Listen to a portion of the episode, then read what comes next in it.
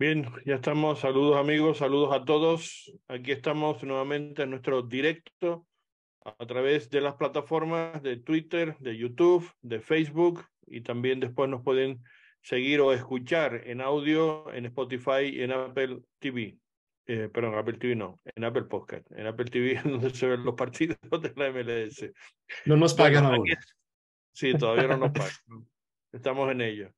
Bueno, saludos a todos y, bueno, pues eh, agradecerles el seguimiento y el estar ahí y el que poco a poco se vaya incorporando la gente para nuestro directo.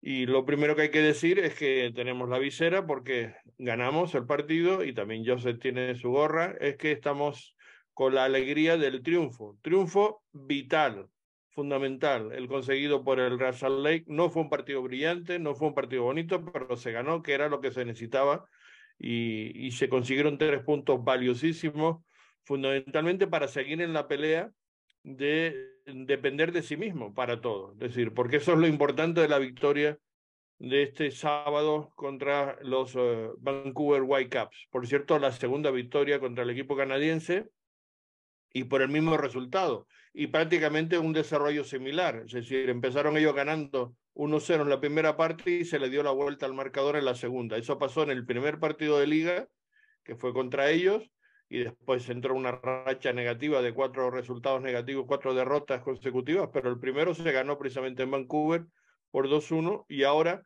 pues eh, bueno, ha sido otra vez fundamental el ganarle a los Whitecaps en, en este partido porque hace que el equipo rompa esa racha negativa que llevaba.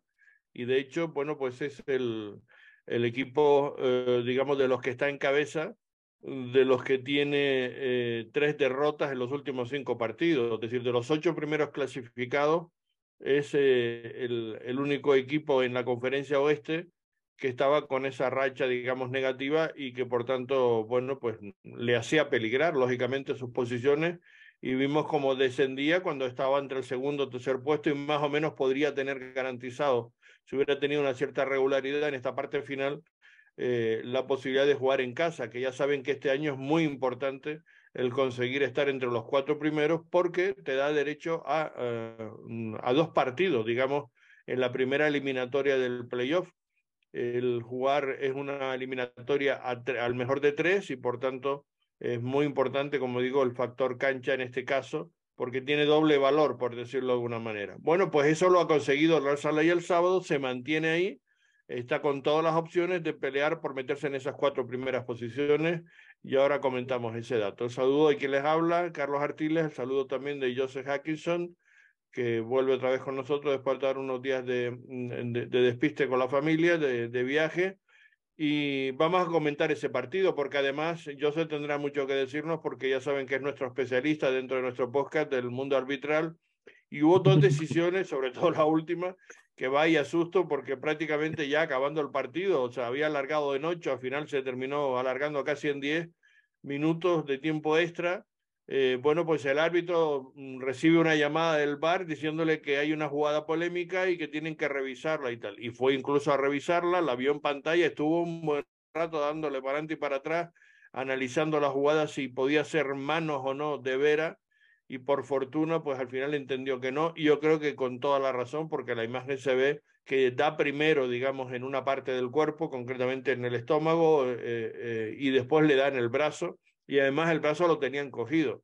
Yo inicialmente no vi el, el primer impacto en el, en el estómago, sino que directamente vi que el brazo lo tenía mm, cercano, digamos, al cuerpo y, bueno, creo que no era penalti eh, por esa razón, pero ya viendo que era un segundo impacto en el brazo, me parece que no tenía ninguna posibilidad de que lo fuera, pero en cualquier caso lo estuvieron decidiendo. Pero también hay otra jugada que fue en el minuto eh, 81, en donde hay una posible duda de si el balón entró o no entró, traspasó la línea de gol en un remate de cabeza de White, que, que bueno, que, que eso sí deja muchas mm, dudas, es decir, las imágenes no terminan de, verlo claramente, aunque yo pienso que, eh, mm, que no entró por una razón, porque eh, yo creo que el cuerpo, digamos, del arquero de, de Zach Mm, eh, está colocado de tal manera que yo creo que la pelota no termina por entrar. De todas maneras, lo hemos hablado otras veces, Joseph, y ya te saludo y, entramos.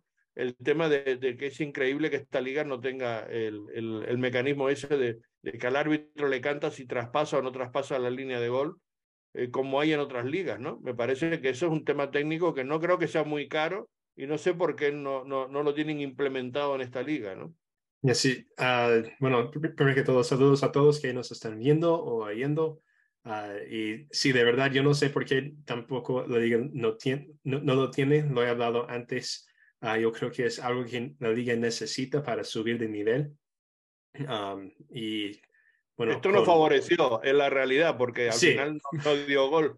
Pero, pero yo creo que lo justo es que, es que eso tiene que verse mm, ya tecnológicamente, eso se uh -huh. puede apreciar con claridad. ¿no?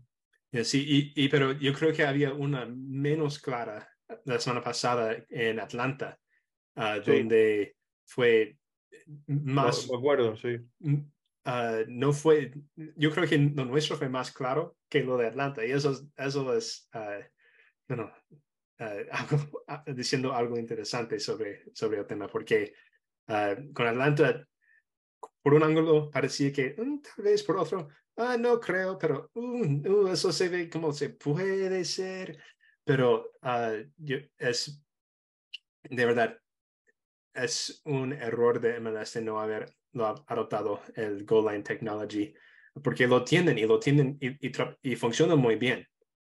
Y, no, no, muy bien, muy bien. En ningún sitio tiene uh -huh. problemas eso. Todo yeah, sí, el, el, el, el, el VAR completamente diferente porque lo de Goal Line Technology es completamente tecnología ¿pasó la pelota por la línea o no?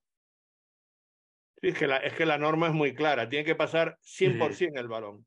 Es decir, eso es, eso es así. O sea, para que sea gol, la, el balón tiene que estar totalmente metido por allá de la línea de gol. Eso es así de claro. Y por tanto, esa tecnología lo que hace ver si realmente pasa o no. Es una tecnología muy parecida a la del tenis cuando un balón, eh, eh, cuando una pelota entra o no entra en, en, cancha y puede ser válido en un saque, etcétera.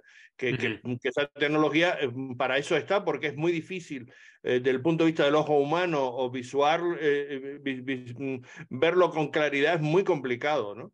Analizarlo. Sí. Sí, y si no, y con la cámara, no... imagínate, uh -huh. como tú estabas diciendo, el partido de Atlanta, o sea, teniendo dos o tres cámaras y no somos capaces de saber con claridad, porque depende de dónde esté puesta la cámara, puedes verlo de una manera o de otra, pues imagínate, ¿no? Sí, yo creo que en Atlanta hubo la situación opuesta de, de acá, donde sí, sí, dijeron que fue gol. Uh, y viendo las, las, las, repeticiones, no hay ángulo claro que dice no, que es gol. No, no, estaba claro que lo fuera. Y, y, y aquí en Sadek, como Pero ante la duda, ya sabes que favorecen al grande. Ante la duda, favorecen al grande. Y Real este es más grande que Vancouver. Es, no, en este caso no hay ninguna. no hay grande. Aquí somos muy, muy iguales, muy parecidos, mercados muy parecidos y por tanto le daba igual pitar una cosa que otra. Lo que pasa es que yo creo que sí es verdad que también hay otra norma, Joseph, y, y, y los árbitros, pues yo creo que eso lo tienen que tener claro. No se puede dar un, un, un gol ante la duda. Es decir, si hay dudas, no lo puedes dar por, por válido. Uh -huh. sí, y, y, eso es, y eso es la diferencia. En, en, Atlanta, el árbitro asistente dijo que fue gol. Y entonces el, el VAR, como no tuvo una, un ángulo claro, no recomendó revis, re, revisión uh, y siguieron con lo que pitaron en la cancha. En este partido, lo mismo. El árbitro asistente, que tiene la, la mejor vista de este, de este juego, dijo que no cruzó la línea, que no fue gol. Y entonces, con eso siguieron. Y entonces uh, funcionó de la forma que debe funcionar. Uh, en, en, este caso, el VAR. Pero, como dijimos, el, uh, esta tecnología de, de, de, la línea de gol tiene que ser implementado en esta liga. aunque tal vez este fin de semana eh, termine en, en, empate por eso. Es, es algo que ha estado en el mundo del fútbol desde hace tiempo y de verdad yo no creo que hay razón porque no, no lo debemos tener. Como no, uno... porque, porque, insisto, no creo que sea muy caro esa, implementar esa tecnología. Es mucho más cara el bar en todos los sentidos. No, y, y, y hace unos años, cuando primero uh, uh, inició esa tecnología, bueno, tiene sentido porque uh, la MLS todavía, yo creo que la primera vez que lo usaron fue en el Mundial de 2014 si no me equivoco.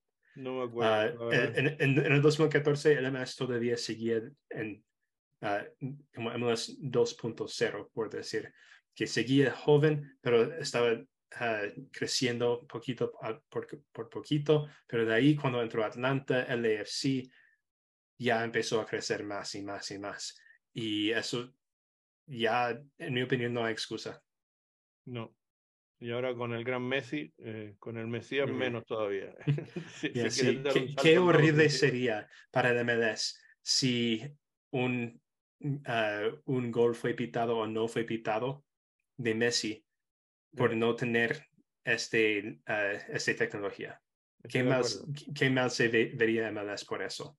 Sí, porque es un gran escaparate y estamos expuestos ahora a una visión mucho más global en todo el mundo y van a estar mirando cualquier cosa que pase en esta liga. Entonces, eso incluido, incluido pues este tipo de jugadas donde dar gol o no dar gol no, debe ya implementarse una tecnología que, que claramente eh, evite cualquier tipo de, de discusión y error en ese sentido. Bueno, eh, ¿tienes alguna noticia de actualidad para entrar ya en la, en la dinámica de la jornada? Porque la jornada ya tiene de por sí eh, dos informaciones muy claras, que ya hay dos equipos eh, campeones y hay dos equipos que ya no tienen ninguna opción, o sea, los primeros dos descartes y, y, los dos campeones de conferencia, pues ya prácticamente lo son. Sí, tengo noticias, tengo la, la, tabla del, de las conferencias este y oeste. Ah, y también tengo una cosita más sobre esta jugada ah, que bueno, podemos hablar un poco después, que tal vez no sé si lo, si lo viste o, algo, pero es ah, muy interesante eso.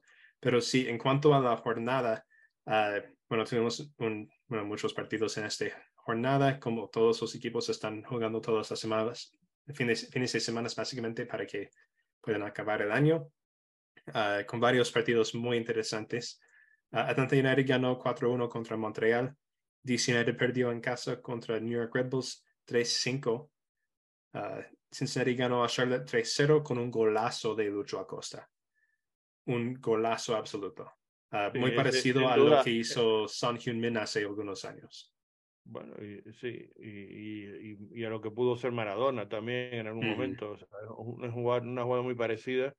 Y em, y vamos, sin duda alguna es el gran jugador de, este año, el MVP de este año. Debe serlo, vamos. Yo creo que ya he visto por ahí algún analista que lo está dando y yo creo que es que tiene toda la razón. Y después de este gol más todavía. Es un jugador que con diferencia ha marcado eh, la, la, temporada para el bien de Cincinnati, ¿no? Ha sido un jugador fundamental, decisivo y, ha hecho una temporada espectacular el, el, Lucha Costa. Estoy de acuerdo. Uh, Philadelphia y LAFC empataron 0-0. Chicago y New England empataron 2-2. Uh, Dallas y Columbus empataron 1-1. Uh, Minnesota perdió en casa 1-2 a St. Louis. Sporting Kansas ganó 2-1 Tremendo contra Houston. ¿eh?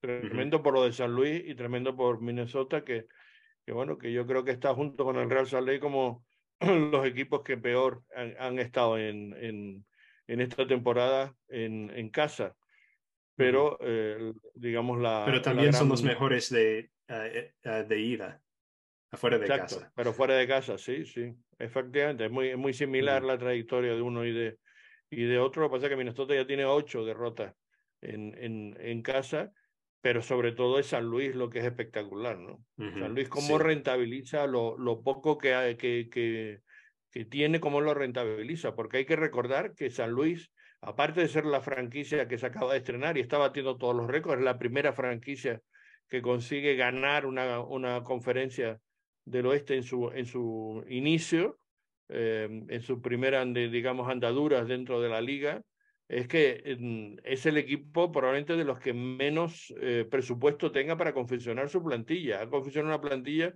con un presupuesto bajísimo, bajísimo. Y así todo, pues ha conseguido ganar esa, esa conferencia del, del oeste y es espectacular la temporada que ha hecho y que sigue haciendo, porque ojo con lo que puede hacer todavía en... en puede ser el mejor expansion, eh, puede ser el mejor equipo de expansión de, todo, de, todos los tiempos si ganan un partido más. Uh, LAFC, LAFC ganó 16 partidos en su primera temporada. St. Louis ha ganado 16, entonces solo necesitan ganar un partido más para pasarles a AFC. Wow. Pues yo creo que lo, lo va a poder conseguir, probablemente, ¿no? Aunque le restan tres partidos nada más, porque sí es de los equipos que ha jugado 31 encuentros, lo mismo que Portland. Es los que, más partidos llevan, llevan disputados. Sí, y de ahí, bueno, Real Salt ganó 2 a 1 contra Vancouver, Portland ganó 3 a 2 contra Colorado, San José empató 1 a 1 contra Nashville, y de ahí el domingo, New York City FC ganó 3 a 0 contra uh, Toronto, Orlando y Inter Miami empataron 1 a 1, y Austin y LA Galaxy empataron 3 a 3. Tremendo también ese partido, lo pude ver, increíble como eh, el equipo de, Texas, eh, bueno, pues iba ganando y como al final el Galaxy en, tiempo final le consiguió sacar el, el empate. Un, un, empate que, que lo sigue manteniendo vivo, lo tiene muy difícil el Galaxy, pero en cualquier caso es un punto que lo, que lo mantiene vivo. Y por contra, el, el resultado de Austin, mm, bueno, que tenía garantizado prácticamente la, la victoria hasta el minuto 94 en que Barrios le, les empató. Y en el 89, eh, Jovelik le hizo el, el 3-2, es decir, que es que consiguieron en los últimos cinco minutos prácticamente de partido y le hicieron dos goles y, y le empataron el encuentro. Y claro, le ha complicado muchísimo las cosas ahora mismo a, Austin porque eh, se ha metido, digamos, casi en, en, igualdad con, con el AFC. Recordemos que estaban los dos peleando por a ver quién de los dos salía de ahí y podía eh, aspirar a meterse en playoff o alcanzar el octavo o noveno puesto, pero finalmente ese empate les perjudica a ambos aunque mm, lógicamente mucho más a Austin porque jugaba en casa, ¿no? Sí. Ah, y bueno, los, uh, los standings de, los dos, las dos conferencias uh, se ven muy diferente. En la conferencia este solo hay dos, tres puestos de playoff disponibles que Cincinnati va, va, va encabezando con 62 puntos, Orlando con 51, Columbus con 49, Philadelphia con 49, Atlanta con 49, New England con 49 y todos ellos tienen ah, un puesto de playoff garantizado. Nashville con 44, Montreal con 37, New York City FC con 37. Ah, están en puesto de playoff, pero no garantizado aún. Ah, y de ahí DC United, New York Red Bull, Chicago, Charlotte y Miami aún tienen la posibilidad de entrar a playoff y Toronto ya se queda eliminado oficialmente. Exacto, lo que, lo que ha traído esta primera semana ya de otoño, digamos, en el final de la fase regular, quedando, como digo, pues cuatro o cinco partidos, seis todavía para, no, seis no, cinco o, eh, a ver, tres, cuatro o cinco partidos para, el, para prácticamente casi todos los equipos con los encuentros que tienen algunos atrasados pero ya, eh, como tú bien decías, lo del este es muy curioso porque efectivamente hay seis plazas ya decididas, ya están en, en postemporada, ya están clasificados para playoff. Cincinnati, Orlando, Columbus, Filadelfia, Atlanta y Nueva Inglaterra. Nashville está prácticamente clasificado también, tiene 44 puntos. Lo curioso es que Nueva Inglaterra, Atlanta, Filadelfia y Columbus tienen 49, es decir, eso es un, un dato también es, espectacular, ¿no? Todavía entre ellos se van a pelear por ver quién, quién gana posición del tercero y cuarto, porque eso les da derecho, como estamos comentando, a, la primera jornada, digamos, la primera eliminatoria de playoff, a tener dos partidos en casa. Por eso va a ser tremendo y va a haber muchos enfrentamientos entre ellos. Va a ser un final de temporada realmente espectacular. Pero después del séptimo, que es Nashville, que tiene 44, fíjense que salvo el que ya está descartado, Toronto, que ya no tiene ninguna opción, y que eso fue de lo que esta semana matemáticamente ya tanto Toronto como Colorado quedaron fuera, pero desde Miami hasta eh, el, digamos, Montreal están en esa pelea porque Miami tiene 32 puntos, el Inter de Miami, y Montreal tiene 37, o sea, hay apenas 5 puntos y ahí hay 1, 2, 3, 4, 5, 6 equipos metidos eh, eh, mm, seis, no, siete, perdón, siete equipos, porque incluimos que Montreal y New York, New York FC tienen 37 puntos y el último, digamos, el decimocatorce es en Inter de Miami con 32. Todavía matemáticamente están en esa batalla por, por pelear, teniendo en cuenta que el Inter de Miami y Charlotte, por ejemplo, tienen 29 partidos disputados, es decir, tienen uno o dos partidos menos que, por ejemplo, DC United o New York FC, que tienen ya 31 mientras que Montreal, el New York Red Bull y Chicago tienen 30. Pero vamos, esta batalla va a ser espectacular. Sí, y lo que va a ser muy interesante también, dependiendo de cómo salen las cosas, es que los últimos dos partidos de Miami y Charlotte son contra el otro. Uh, juegan el, 18, eh, sí, entre, ellos. Eh, juegan el miércoles 18 y sábado 21 uh, de, del octubre para los últimos dos partidos. Uh, uno puede en Miami pasar y que otro uno de los dos Charlotte. se aproveche o puede pasar que los dos queden eliminados porque ninguno Porque de los dos ganen sí. partidos, ¿no? Uh, sí, y puede ser. Pero uh, también eh, Miami juega contra New York City y Chicago, Charlotte y Cincinnati. Entonces, Wow. todos menos Cincinnati están en este, uh, en esta en este batalla. grupo. Entonces, una victoria contra New York City, una victoria contra Chicago, dos victorias contra Charlotte. Y ya con eso, uh, no, no sé si cómo funciona mat- matemáticamente, pero podría ser que llegan a los playoffs por eso. Tiene opciones, tiene opciones. En cualquier caso, eh, este fin de semana eh, tuvieron que descansar eh, los, los tres, digamos, jugadores que vinieron de Europa, Messi, Jordi Alba y Sergi Busquets, porque estaban lógicamente cargadísimos de tantos partidos y porque el miércoles juegan la final de la US Cup contra Houston Dynamo. Es decir, eh, por tanto, mm, pues lógicamente tenían sí o sí que descansar y así todo, al- por lo menos consiguieron en esta semana ganarle a Toronto, lógico, 4-0 y después empataron ese partido de rivalidad con Orlando, que yo creo que, que, que más que empatar Inter Miami fue Orlando el que, el que se dejó empatar, porque es increíble eh, el, ese partido cómo lo, lo terminaron mm, empatando. De todas formas, eso a. Orlando tampoco le ha significado gran cosa porque están eh, segundos con 51 puntos y, y yo creo que pueden tener bastante mm, garantizados sus posibilidades de meterse en los playoffs en, eh, como, como local, ¿no? En esas cuatro primeras posiciones. Por lo menos Sí. tienen dos puntos más. Es verdad que si hubieran ganado, se hubieran ido a, a- fíjate, se hubieran ido a 53, entonces sí que lo tenían prácticamente hecho, ¿no? Sí, pero ahí en, en la conferencia oeste, una historia muy diferente. Solo St. Louis tiene su, su puesto fijo en los playoffs. Bueno, lo único Ah. que tenemos igual es que San Luis tiene puesto fijo y que prácticamente ya es el campeón con 53 puntos y Ujú. que también el último, como sucede en la conferencia, eh, digamos, del este, que es Toronto, en este caso Colorado también está eliminado.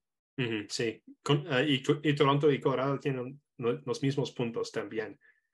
Entonces, wow, ah, muy interesante eso. Pero LAFC, Seattle, Houston, Real Salt Lake, Portland, Vancouver, San Jose y Dallas, todos están en posición de playoff ah, y está muy apretado todo. LAFC y Seattle con 45, Houston y Real Salt Lake con 43, Portland 42, Vancouver 41, San Jose 41, Dallas 39, S- Kansas City 38, Minnesota 37, uh, Austin 35, LA Galaxy 34.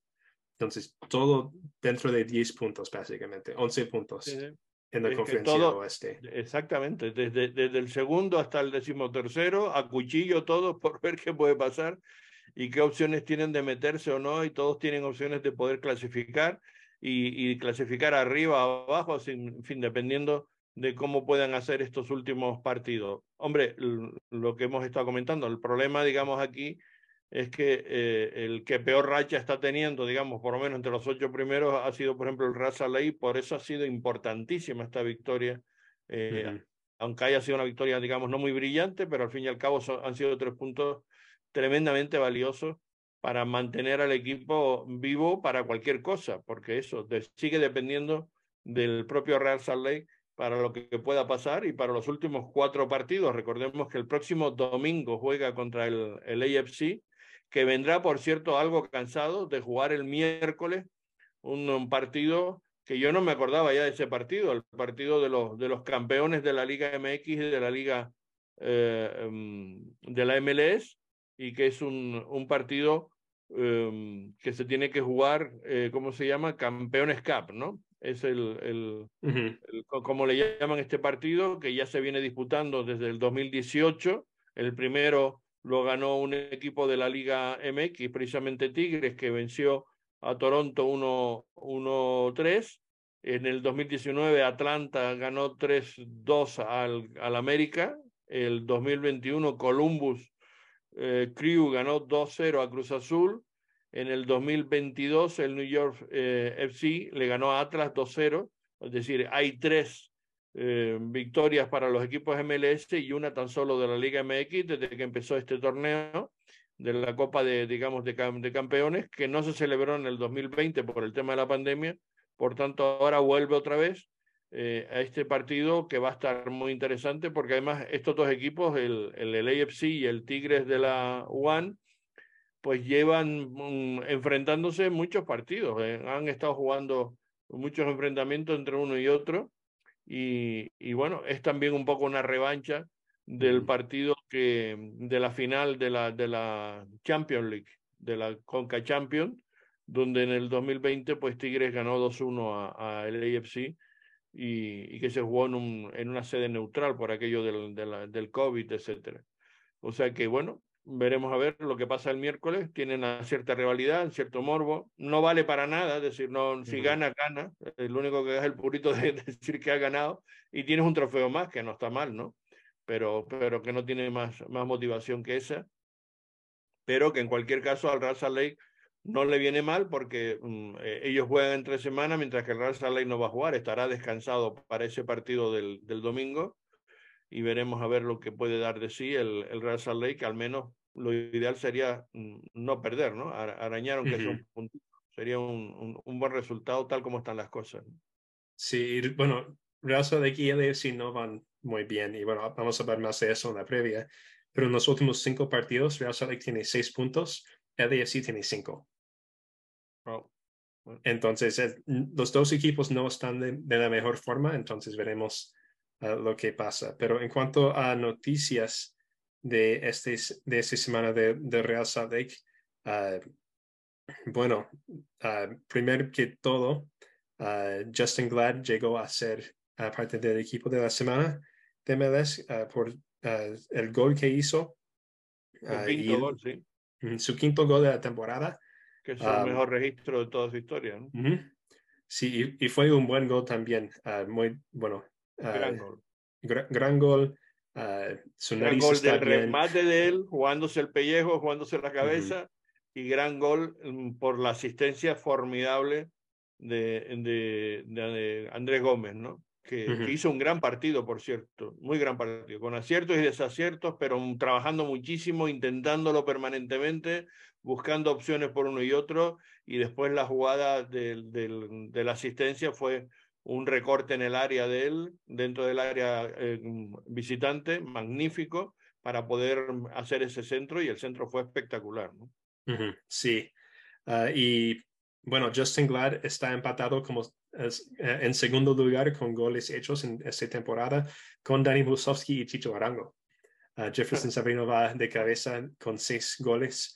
Anderson Julio, Demir Krylak y Pablo Ruiz con cuatro. Diego Luna con tres. Brian Vera, Rubio Rubin con dos. Uh, Andrés Gómez y Jasper Lafosen con uno. Uh, bueno, y hay, hay muchos, hay varios partidos y casi, casi, todos los que ha metido el gol Justin Glad, donde este gol fue el gol que ganó el partido. Que dio la victoria, que, que sumó los dos puntos para la victoria.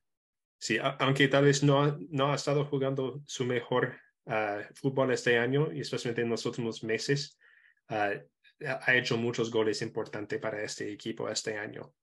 Sin duda, sin duda. Ha sumado puntos valiosísimos, aunque también, como tú bien comentas, su actuación defensivamente a veces nos ha costado también goles que han significado puntos, pero bueno, en el global, desde luego hay que, hay que mm, resaltar, digamos, el trabajo de, de, Justin Glad, porque bueno, mm, los errores son por más veces por, por los esfuerzos excesivos que ha estado haciendo, por los muchos minutos, por el cansancio, creo que se le ha notado en, en, sobre todo en esta parte final. Ya lo habíamos hablado cuando íbamos a lo largo de la temporada diciendo, bueno, pero este chico no descansa, este chico no descansa, pero no, no, no había posibilidad, o por lo menos Pablo Mastroeni, que le gusta compensar y hacía rotaciones, con él prácticamente no lo hacía, porque lo, lo, entendía que para él era imprescindible. Hombre, por lo menos ahora con Vera ya hay más rotación y ya puede haber más posibilidades, ¿no?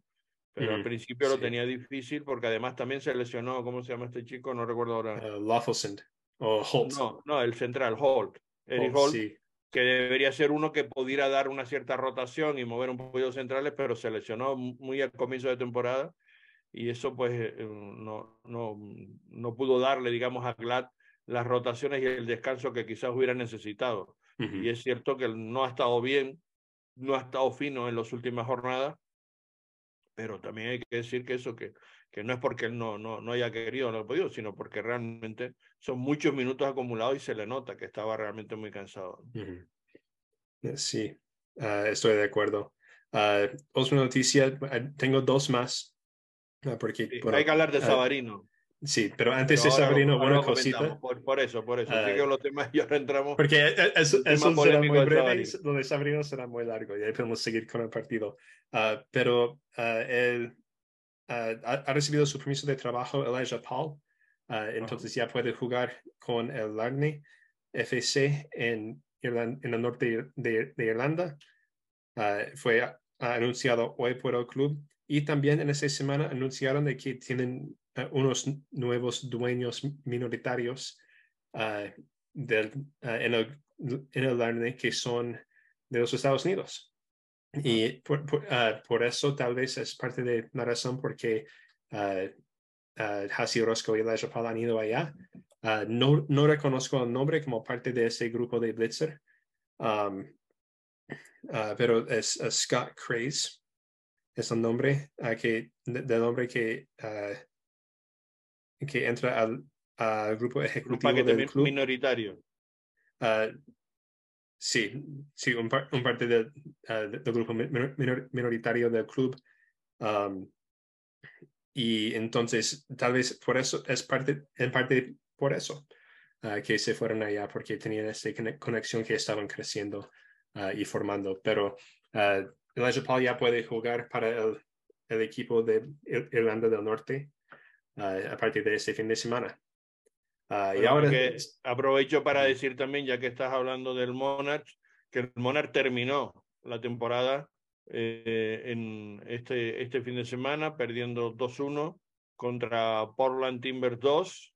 En, en Portland jugó ese partido y, y bueno, concluye su, su temporada al final, eh, acabando en su división eh, en el puesto, eh, a ver, en el puesto quinto de su, de su división, porque ya saben que en esta liga de la Next Pro hay dos conferencias y también cada conferencia tiene dos, dos divisiones.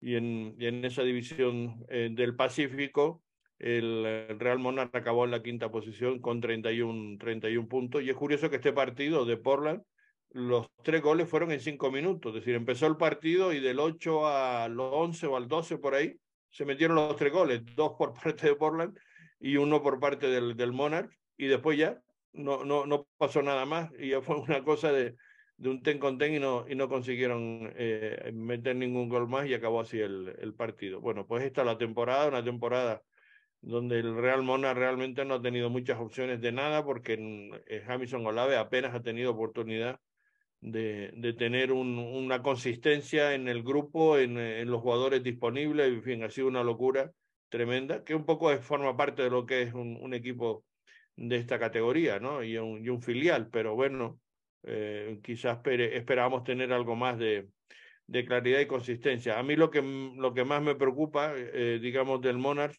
es que no vemos claramente jugadores que, que, estén ya preparados para dar el salto. O sea, eso que en otros años lo hemos estado viendo y ya, ha estado sirviendo, desde que muchos chicos estaban listos ya y disponibles para el primer equipo, no lo hemos visto este año. Se ha hecho muchos cambios, ha habido muchos fichajes, mucha gente que se ha movido y ahora, bueno, ya las últimas eh, jornadas ya eh, habían cinco jugadores que se han ido a préstamo por fuera para que tuvieran más minutos, etcétera y vamos a ver si alguno de ellos va madurando lo suficiente como para que puedan tener opciones. Pero no veo, como digo, calidad suficiente en este plantel del Monarch y vamos a ver lo que pueda, nos pueda deparar para la próxima temporada. Nos gustaría hablar con Jamison Olave, ya le hemos mandado la invitación a ver si puede estar con nosotros en cualquiera de los próximos podcasts y nos analiza un poco lo que ha sido la temporada y cómo ha sido su trabajo. Sí, uh, eso siempre es una conversación interesante, aún, si no siguen los Monarchs, pero están interesados en, en Real Salt Lake porque este, este grupo de Monarchs está parte de la formación de los jugadores jóvenes de la academia, de, de hacer una transición de la academia al primer equipo. Ah, entonces, siempre es una conversación interesante con Jamison sobre eso. Pero bueno, hablamos de, de, la otra cosa interesante de, de este fin de semana de, uh, de Sabarino.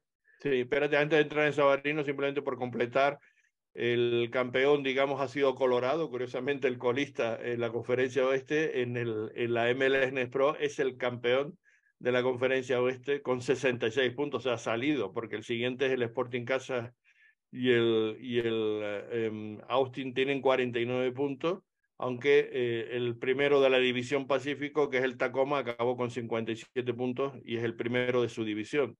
Pero vamos, el gran campeón de la conferencia oeste, como digo, Colorado Rapids, eh, que es curioso y la, la cosa de, que su filial ha sido campeón, mientras que el, el primer equipo ha sido el colista en la Major League Soccer y el último clasificado, y ya, como decimos esta semana, descartado absolutamente. En, en la conferencia, digamos, del, del este, es el conjunto de, de, Charlotte el que ha acabado, digamos, en primera posición y Columbus quedó primero de, su conferencia del, noreste, Charlotte, y del equipo del Columbus el Crew del filial en, en, la conferencia central. Esos han sido los eh, campeones de estas conferencias y ahora habrá playoffs que ya les iremos comentando cómo van esos, esos playoffs y haremos seguimiento de esta liga de la MLS Next Pro. Y sí, ahora vamos con el tema Sabarino. Porque sí, bueno, yo, yo sé que yo sé que tienes más información que yo, entonces uh, antes de, de, llegar a esa información, uh, para avisarles lo que pasó, Sabarino no estuvo en la plantilla este fin de semana, uh, ni, no estaba en los 11 titulares ni en los suplentes. Y en Twitter un fan preguntó, hey, ¿dónde, uh, ¿dónde está Sabarino?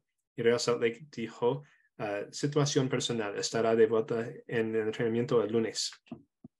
Sabarino responde con, ¿qué situación personal? Preguntando. Preguntando. ¿qué en inglés y en español, me parece, porque creo yeah. que lo puso los dos. Eh, no, eh, lo, lo puso en inglés. What personal situation at Real Salt Lake? Uh, y bueno, explotó. Uh, explotó. Los comentaristas nacionales de MLS lo, agarró, lo agarraron, los venezolanos lo agarraron, los brasileños lo, agarraron. y de ahí, ayer, el domingo, Sabrino sacó un video en Twitter y, de, de sus highlights de este año con su agencia su, agente. Uh, Con su representante. su representante en, en el post también. y, en, y después del partido preguntaron a Pablo Masrani sobre dónde estaba Sabarino y e, en inglés, de otra forma lo pondría en, nuestros, en las palabras que tenemos de él en español, pero dijo, fue una situación personal, estará listo para, para el lunes. Y eso es toda la información que, es, que dio al, al público sobre eso.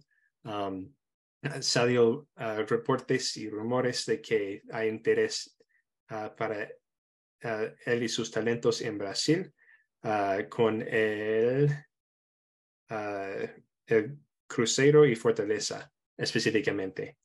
Um, entonces,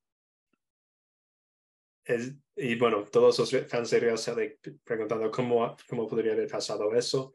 Uh, si Sabrina fue, uh, ha sido tan clave para nosotros como que nos, Real no puede manejarse bien con esa situación.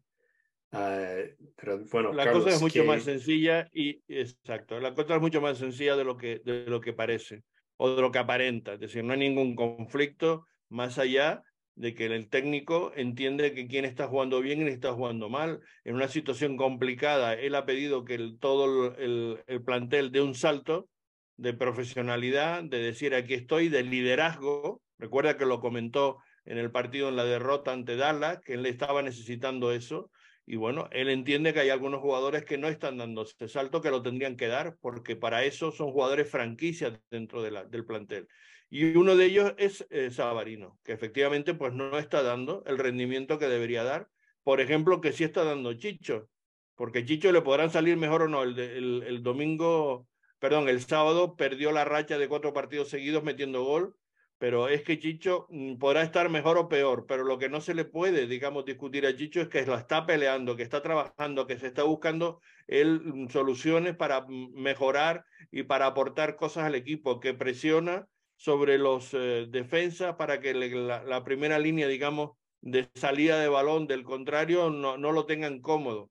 Y, y, eso lo estamos viendo, que un jugador como Chicho, pues lo, se lo está trabajando, se lo está currando.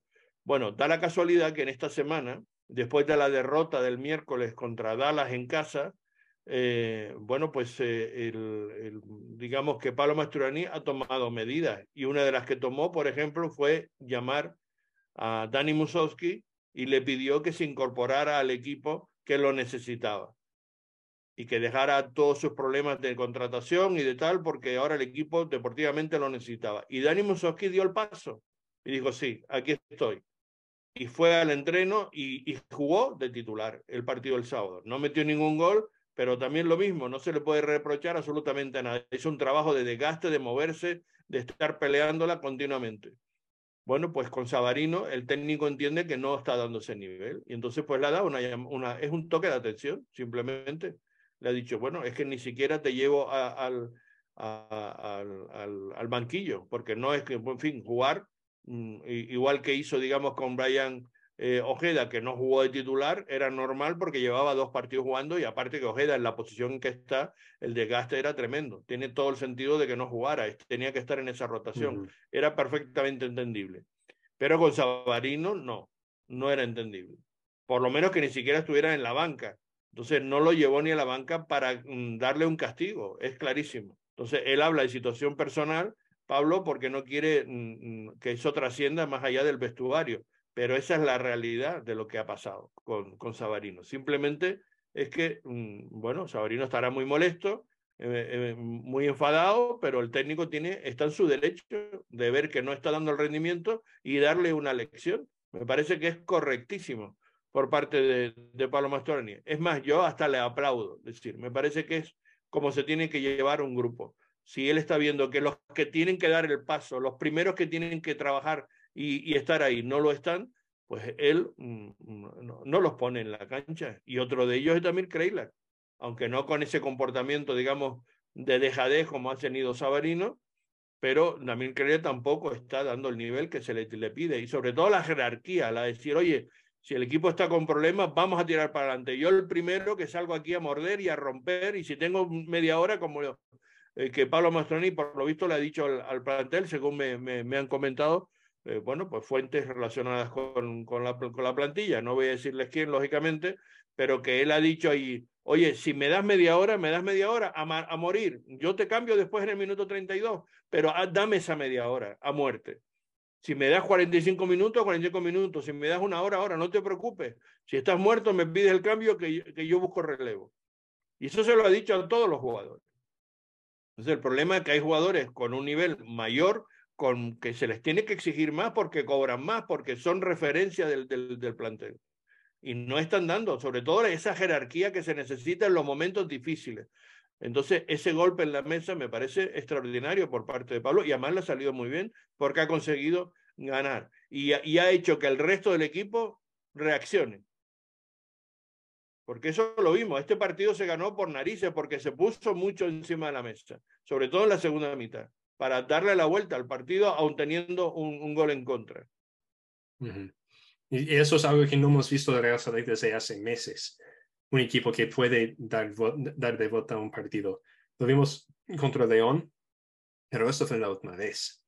Ah, antes, de, antes del Leagues Cup, si metieron un gol, bueno, no, no nos preocupamos, ¿no? Porque Real que iba a pelear Daba la vuelta. Y, saca, y saca por lo menos un gol más. Uh, pero después del Leagues Cup, uh, con la derrota muy fea contra, uh, contra el AFC, se, se cayó el equipo en su confianza, yo creo. Y y perdieron este, esta intensidad que tenían. Ahora, ah, no, pude ver el, partido completo, pero lo, que pude ver, no dejaban de pelear en este partido. No dejaban de pelear, aunque no fue lo más bonito y que Vancouver tuvo sus oportunidades. Pero es que ahora no es de pelear. bonito. Joseph, ahora es para clasificar, para sumar. Sí, exactamente. Ah, es para, eh, Real ah, es un equipo que es, en este año no ha jugado uh, fútbol bonito. Ha jugado en algún momento sí, cuando la raya en momentos sí, pero cuando se entró en esa raya positiva, sí se estaba jugando además muy bien. O sea, se estaba haciendo, vamos, todos los partidos claramente, al margen del resultado, el Real Salé era superior al rival. Eso lo veíamos claramente, que teníamos equipos sobrados, por eso nos, nos ilusionamos. Aparte después de la racha positiva de estar nueve partidos sin perder, etcétera, que lo llevó a la segunda posición en la conferencia del oeste. Pero aparte de eso es que tú veías que el equipo te convencía de cómo jugaba. Más brillante o menos brillante, pero el equipo jugaba convencido y además se mostraba superior al rival. Eso lo hemos visto casi toda la temporada, sobre todo esa parte, digo, después de, de la crisis de las cuatro derrotas iniciales, ¿no? Sí, y, es, y este es el momento exacto donde necesita pasar algo así con ese equipo, porque nos faltan cuatro partidos más para acabar el año. Ah, uno uh, contra LAFC, que va a ser un partido difícil, uh, contra Kansas City, que Kansas City está para decidir que quieren entrar a playoffs. Uh, LA Galaxy, que también no, el, penúltimo partido de la temporada. E, si es posible que a lo mejor Galaxy ya no tenga opción. Es posible. Sí, es, posible. Es posible, pero dependiendo de cómo van el Galaxy en sus próximos partidos, tal vez tienen opción aún fíjate, la prueba es en Austin que, han estado peleando y sacaron al menos un punto. Lo tenían perdido y, en los últimos cuatro o cinco minutos le dieron eh, la posibilidad del empate y del 1-3 pasaron al 3-3, ¿no? o, sea, o, del 3-1 al 3-3, mejor dicho, ¿no? Sí, y de ahí el último partido contra Colorado, que debe ser tres puntos sin, sin duda. Uh, y, pero también es, no están jugando en Salt Lake para tres de cuatro de esos partidos. Entonces tiene que, tiene que salir en, este, uh, último racha de cuatro partidos con esas ganas, con esa intensidad que han mostrado y como que mostraron este partido pasado. Que bueno, no pude ver uh, nada del partido uh, contra Dallas a partir del resumen. pude solo ver poco del partido contra San José. Ah, que bueno, les, les, juro que nunca voy a San José en un día de partido otra vez, porque nunca hemos ganado cuando he hecho eso. Lo he, lo he hecho dos veces y no, no, hemos ganado ninguna de las dos veces, ya no voy a, San José un día de partido. Ah, pero vamos, vamos a, a, partidos que podemos ganar. esos cuatro últimos partidos podemos ganar. Y ese equipo tiene que creer eso y tiene que desear eso y tienen que luchar para eso.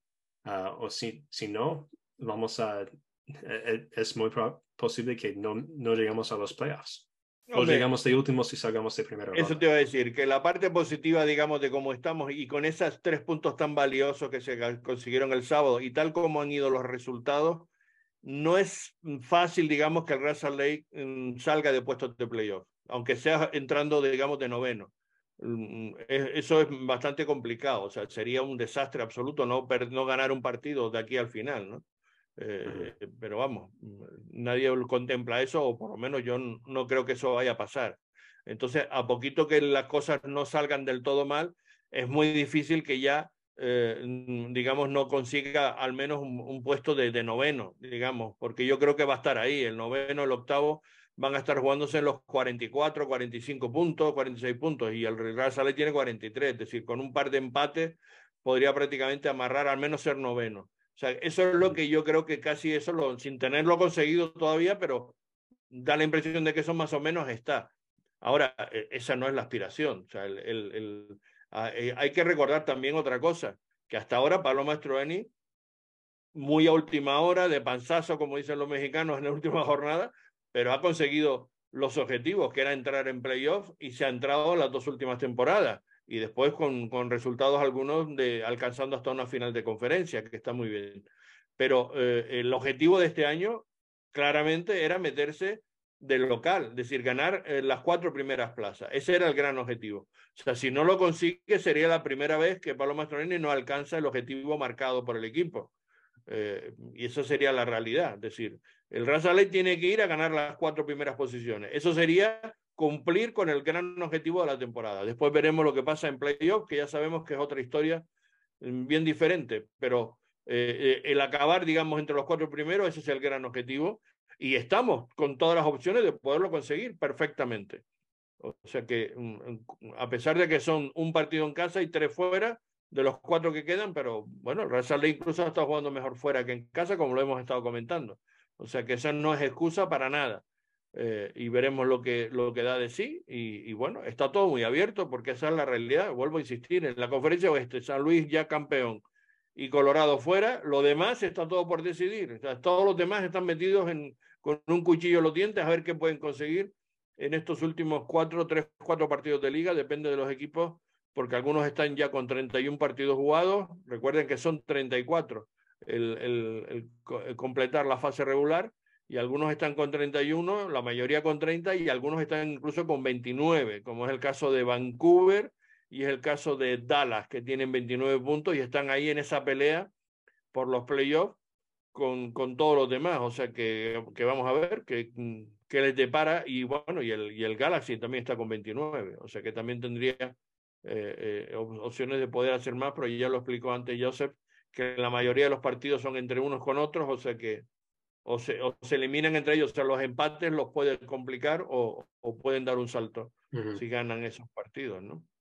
Sí, y comparando este año con los años pasados, uh, en en 2021, cuando ah, llegó Pablo Mastroeni casi al final del año, después de que se fue Freddy Juárez, uh, fue difícil para la Básicamente ganamos, uh, bueno, ganamos algunos partidos en septiembre, pero de ahí íbamos, ganamos uno, perdimos otro, ganamos uno, perdimos otro.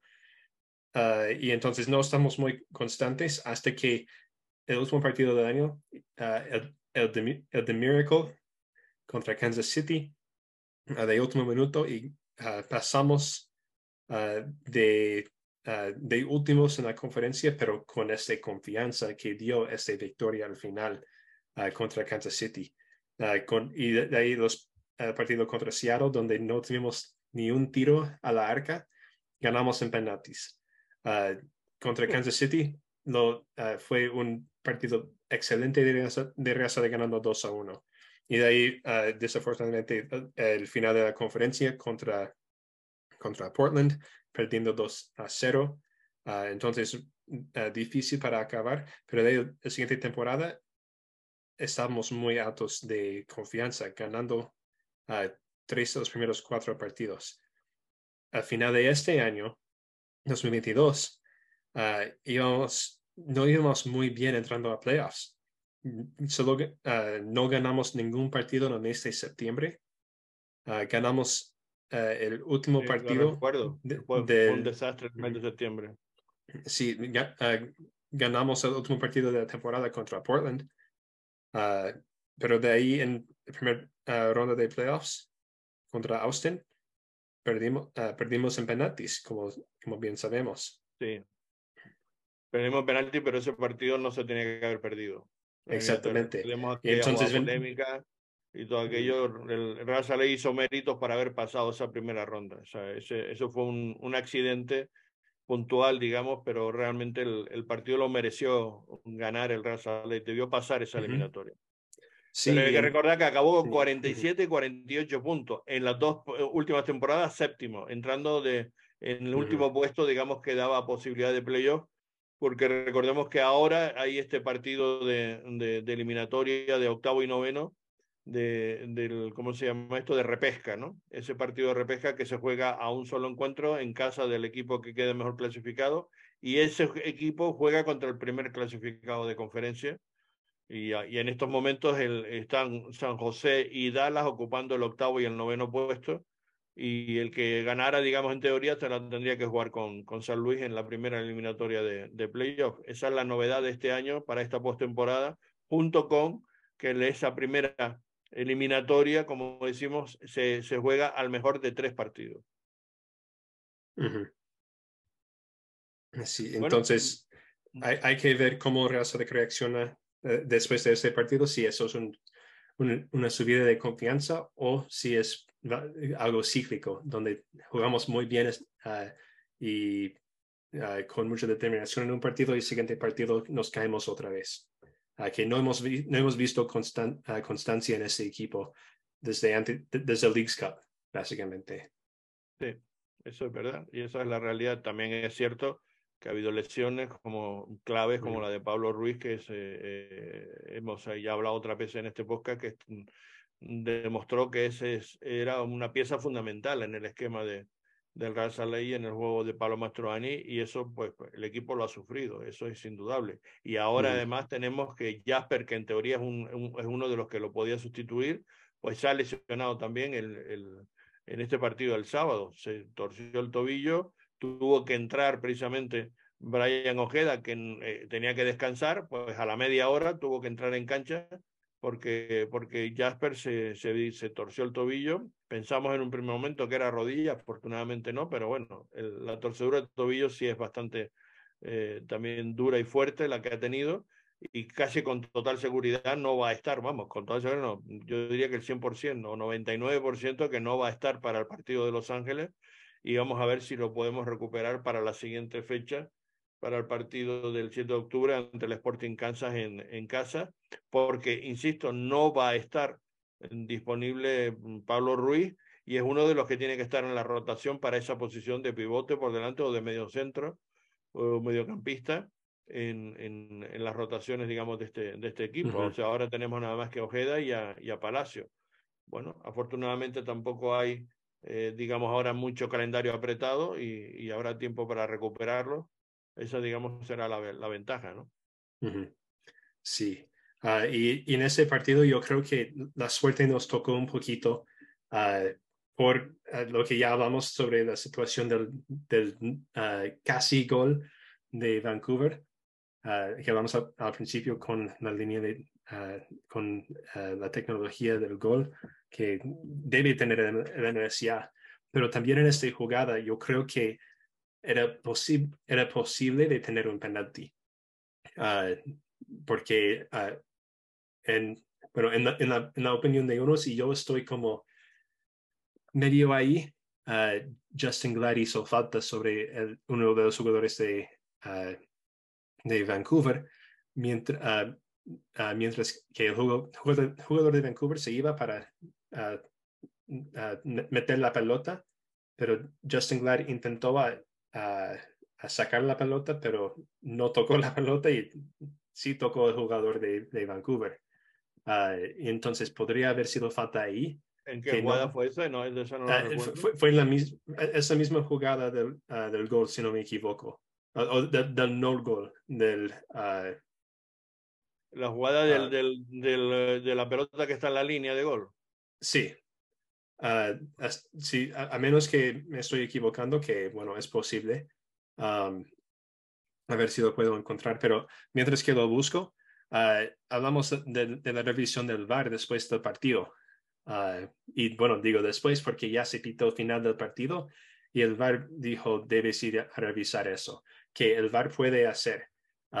si, si, si el árbitro en la cancha pita final del primer tiempo o final del segundo tiempo, eh, si algo pasó justo ahí al final, el árbitro puede, eh, el VAR puede recomendar revisión de esta eh, jugada final. Y eso es lo que pasó, que hubo un tiro bloqueado por Vancouver, bloqueado por Brian Vera, como ya mencionaste, Carlos, por el, estómago y de ahí al brazo. y el, el VAR lo mandó a revisar porque también han tenido varias revisiones parecidas uh, en las últimas semanas en la liga. Uh, y hubo uno parecida, no, no exactamente lo mismo, pero parecida la semana pasada, uh, sí, la semana pasada de New England, si no me equivoco, um, donde el defensor fue a bloquear un tiro, lo bloqueó con su pie y ahí se, se desvió a su mano y el VAR, el, lo, recomendó, el árbitro en la cancha dijo que no, no es penal. Uh, y el, el pro dijo que debe ser ah, que, que debería haber sido penal. Esa situación... Ah, y donde vemos ahí como el balón llega a contactar con, con Vera y el árbitro entiende que no, que no habría que pitarlo y, y, no, y no se pitó. Ahí vemos la jugada. Como en esa toma da la impresión de que le dan la mano, pero en la toma después por el otro lado, en esta toma se ve claramente que toca en el pecho y después toca en el, en el brazo, pero el brazo lo tiene perfectamente encogido. O sea que yo entiendo que esto mm, mm, no se ve como penalti, eh, en mi opinión, con total claridad, ¿no? Sí, y, y, ah, y bueno, este otro ángulo no lo he visto, de verdad, porque ah, no, eso, ese parte del partido no pude ver. Ah, pero, y en la, en los highlights solo tienen el, este, el ángulo de detrás del jugador. Sí.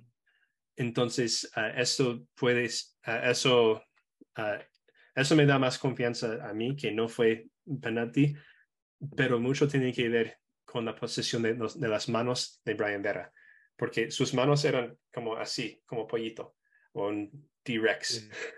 Ah, estaban ah, con la posición natural que estaba corriendo, de bajarlos así no es natural, de apegarlos al cuerpo sí es algo natural. Y entonces eso no estaba haciendo su cuerpo más grande por eso, entonces uh, yo creo que sí tocó la mano, pero después de desviar, y su, pero su cuerpo no estaba haciéndose más grande.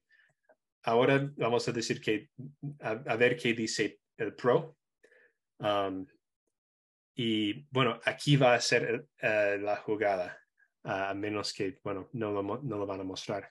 Uh, no te lo voy a poner otra vez si quieren. Uh, yo sé que están los highlights. Um, pero sí fue um, uh, esa posición de las manos, yo creo que es lo que le salvó, porque si su mano estaba extendido de cualquier forma, uh, penal seguro, porque no, uh, no es, bueno, el desvío puede contar para algo, pero en, en, esa situación no cuenta porque no estaba haciendo una jugada intencional hacia la pelota. Fue un desvío. Ah, y entonces, uh, si eso no ah, tendría efecto en eso, todo tiene que depender de si en la, en la opinión del árbitro tocó su mano y la posesión de su mano, si estaba en una posesión natural o no. Y el árbitro decidió que sí fue posesión natural y entonces no penal. y este otro jugada lo, lo, quiero encontrar porque fue yo esa no la recuerdo, la que dices tú de, un posible mm, falta, digamos, de, de Glad, mm, no, no, no la recuerdo.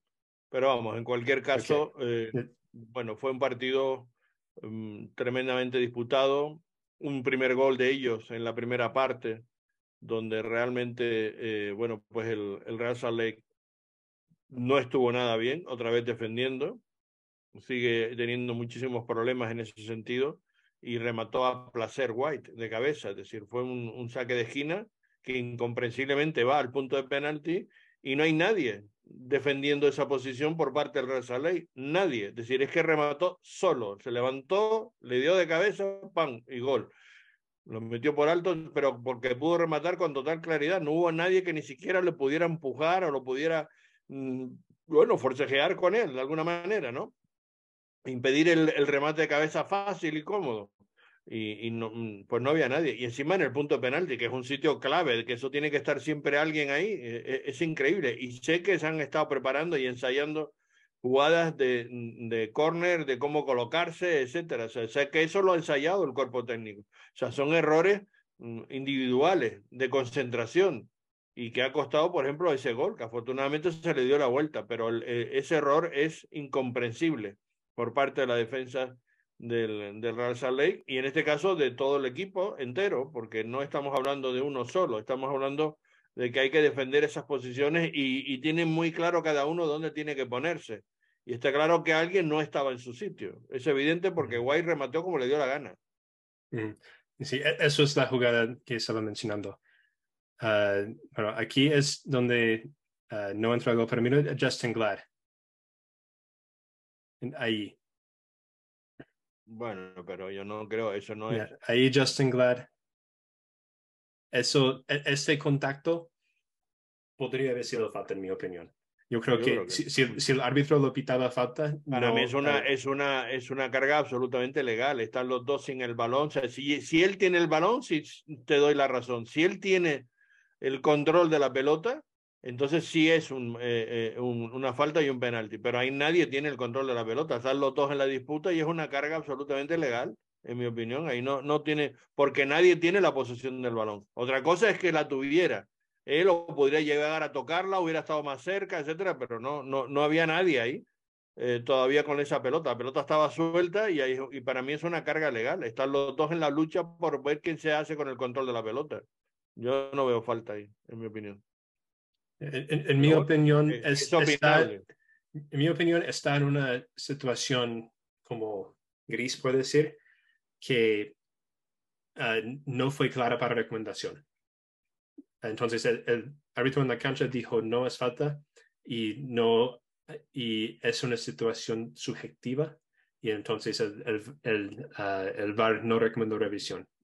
Uh, que bueno, uh, en mi opinión en ese caso, buen uso del VAR, como no fue algo muy claro, en, cualquier, en las dos situaciones del... del si la hay que recordar que para no hacer penalti tiene que ser muy flagrante, o sea, muy clara para que se clara y obvia son las palabras exactas del pro.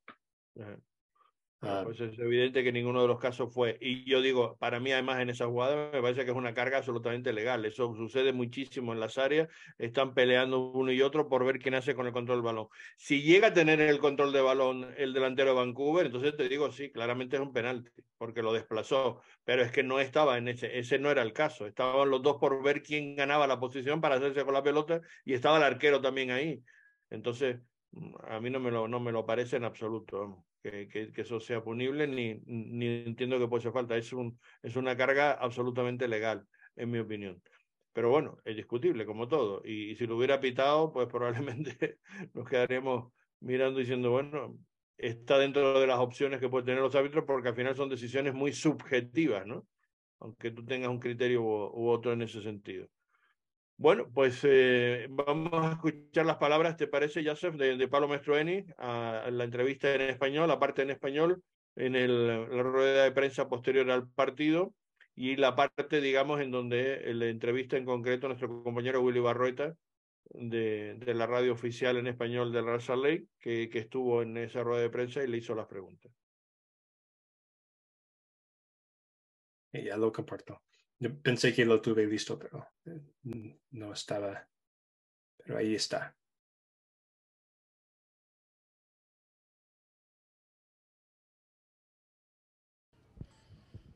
Pablo, felicidades por el triunfo.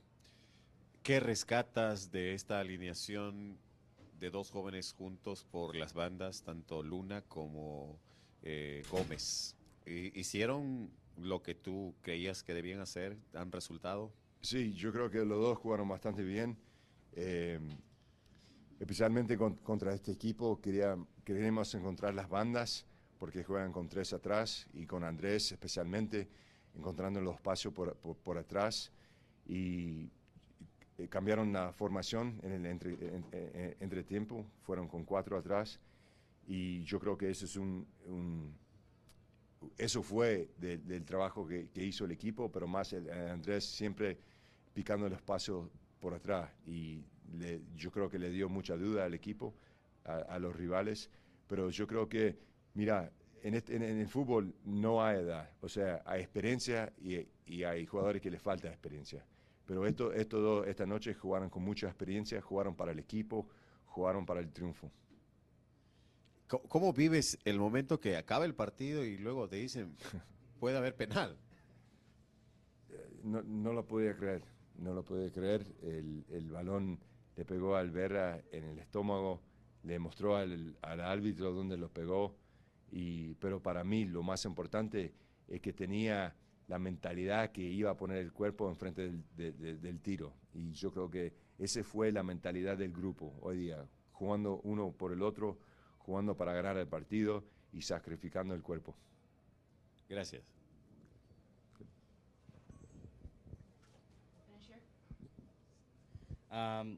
preguntarte un poco, eh, el día, bueno, hoy sabemos que no está Pablo Ruiz y en mi opinión y en la de muchos compañeros, el segundo mejor mediocampista es Brian Ojeda. Eh, ¿Por qué no inicia Ojeda hoy de titular? Eh, porque ya viene jugando dos partidos de 90 minutos y es un riesgo que, que no queríamos tomar. O sea, yo creo que el Jasper eh, hace tiempo que está esperando la oportunidad y si, y si podemos darle un poco de, de, de ¿cómo se dice? Un poco de descanso eh, es muy favorable para, el equipo, pero fíjate cómo es la vida, en 20 y no sé cuántos minutos tuvo que entrar. No fue nada táctica, no fue nada de, nada más que jugado 90-90 y es un jugador muy clave para este equipo y si queremos ir para adelante no podemos perder el, el Brian Ojeda. Eh, el juego de hoy fue un poco un déjà vu de lo que ocurrió en la primera la primera semana. Empezó ganando en el primer tiempo Vancouver y se le dio la vuelta en el segundo tiempo. Eh, no sé si recordabas esto al menos. Eh, yo me acordé porque eh, fue una situación similar. Igual Glad metió gol en ese primer encuentro entre Vancouver. ¿De qué hablaste con ellos en el entretiempo para poder revertir la situación? Porque no era un tema del que si iban perdiendo o no, sino que el equipo venía de cargar resultados negativos en las últimas jornadas. Sí, no, yo creo que Vancouver eh, es un buen equipo, están en buena forma, eh, han ganado mucho de visitante y sabemos que iba a ser un partido muy, muy difícil. En el entretiempo le dije, mira, estamos haciendo las cosas bien, hay que seguir, pero hay que sacrificar más para encontrar el resultado. Y para mí, eh, marcar tan temprano en el segundo tiempo nos, nos dio mucha creencia y y jugaron con, con, esa confianza que es necesario para sacar el segundo gol. Sí, y, y también un poco con respecto a, a, ese buen momento que el equipo vive por lazos del partido.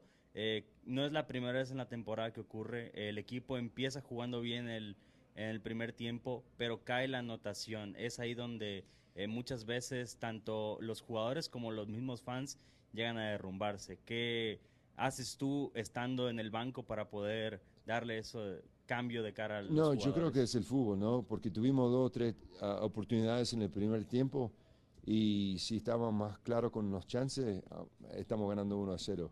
Eh, pero para mí eh, eh, es como, son momentos en el partido que tenemos que manejar un poco mejor, porque llegaron una vez, dos veces y con un tiro, un tiro de esquina no marcaban gol. O sea, son difíciles a veces marcar, pero yo creo que con un poco más concentración y también siendo, ah, creando más chance claro en frente del rival y marcando el primer gol. Yo creo que va a ser necesario para, para, para, seguir en esta forma.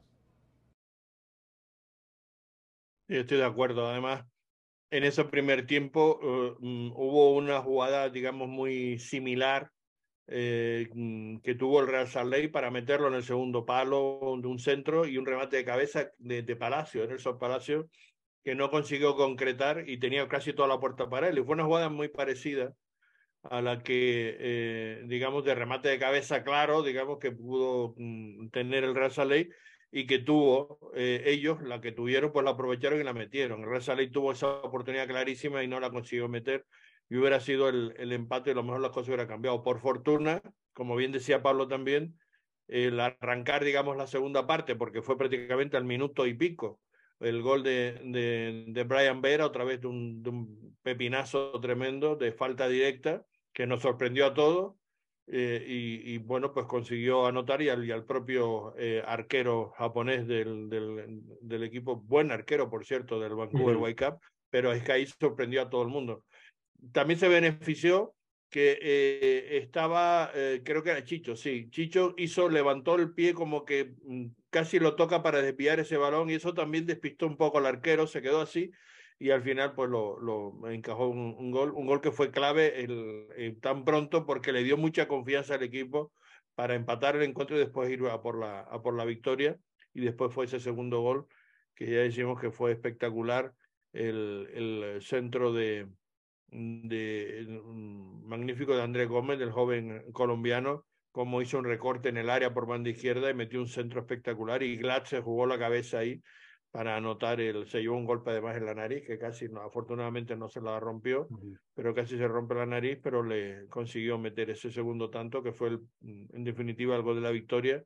Y como ya comentamos al principio, decía Joseph, fue clave también de, de, sumar estos tres puntos, como ha pasado a lo largo de la temporada muchas veces. Él ha cometido errores también graves, pero también ha anotado los cinco goles que ha metido.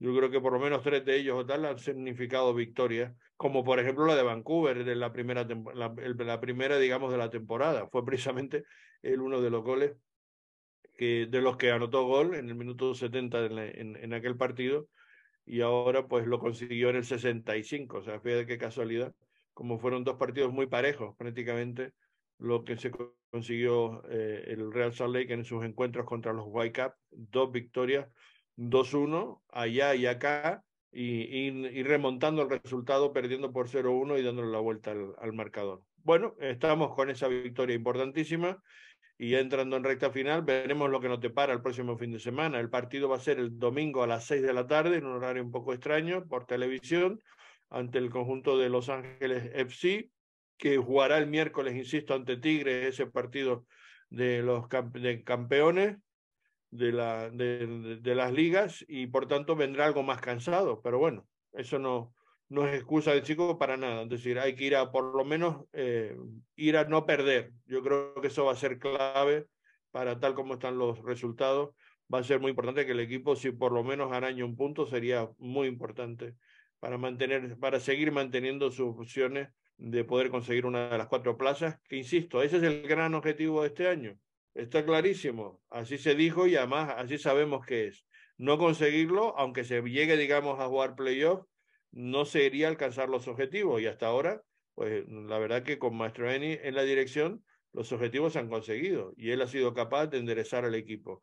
Todo lo que ha pasado en este encuentro de fin de semana, lo de Sabarino, lo de eh, Dani Musowski, etcétera, yo creo que es eh, mm, un más a más, por decirlo de alguna manera. Es decir, eh, es, algo muy positivo que mm, muestra que la gestión de la plantilla se está haciendo correctamente por parte de Pablo Mastroani, que tenía que tomar las riendas y las ha tomado.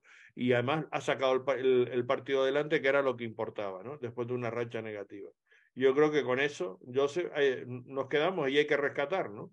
El, el, el próximo mm, eh, eh, podcast nuestro va a ser el viernes, porque el partido es el domingo, pues vamos a hacerlo el viernes por la tarde para tener así información del el último entrenamiento del viernes por la mañana y poderles adelantar un poquito los planes para ese, para ese partido, como hicimos en nuestra previa, que acertamos 100%, porque la verdad sabemos prácticamente, eh, bueno, la totalidad del, de los planes del Real Salé con qué iba a jugar, como después salió al día el, el sábado, sobre todo con los dos jóvenes en banda, que era un poco también la, la gran sorpresa de Andrés Gómez y de, y de Luna, con Saba que no, que, no, que no iba a jugar, y arriba con Dani Musowski, como también adelantamos en, nuestra previa, pues el viernes intentaremos hacer lo mismo, anticiparles un poquito de por dónde van las cosas.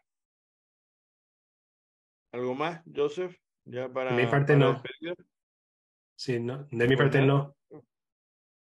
Pues el viernes estaremos entonces de vuelta. Gracias a todos por estar ahí, por sintonizarnos. Sabes que nos pueden seguir en nuestro único podcast de Raza Ley en español, en, nuestro show de Raza Ley, que lo pueden seguir en nuestras redes sociales, tanto en Twitter como en Facebook como en YouTube, otra vez por Apple Podcast o por también Spotify. Ahí nos pueden seguir y el viernes les esperamos para adelantarles lo que va a ser ese partido trascendental, como todos los que están siendo de este final de temporada para el Real Salt Lake en Los Ángeles y les daremos un poco la previa de cómo se prepara ese, ese encuentro. Nada más, gracias a todos. Saludos de quien les habla, Carlos Artiles, y, y la despedida, yo. Sí, muchísimas gracias y nos veremos uh, el viernes esta semana con la previa. Chao.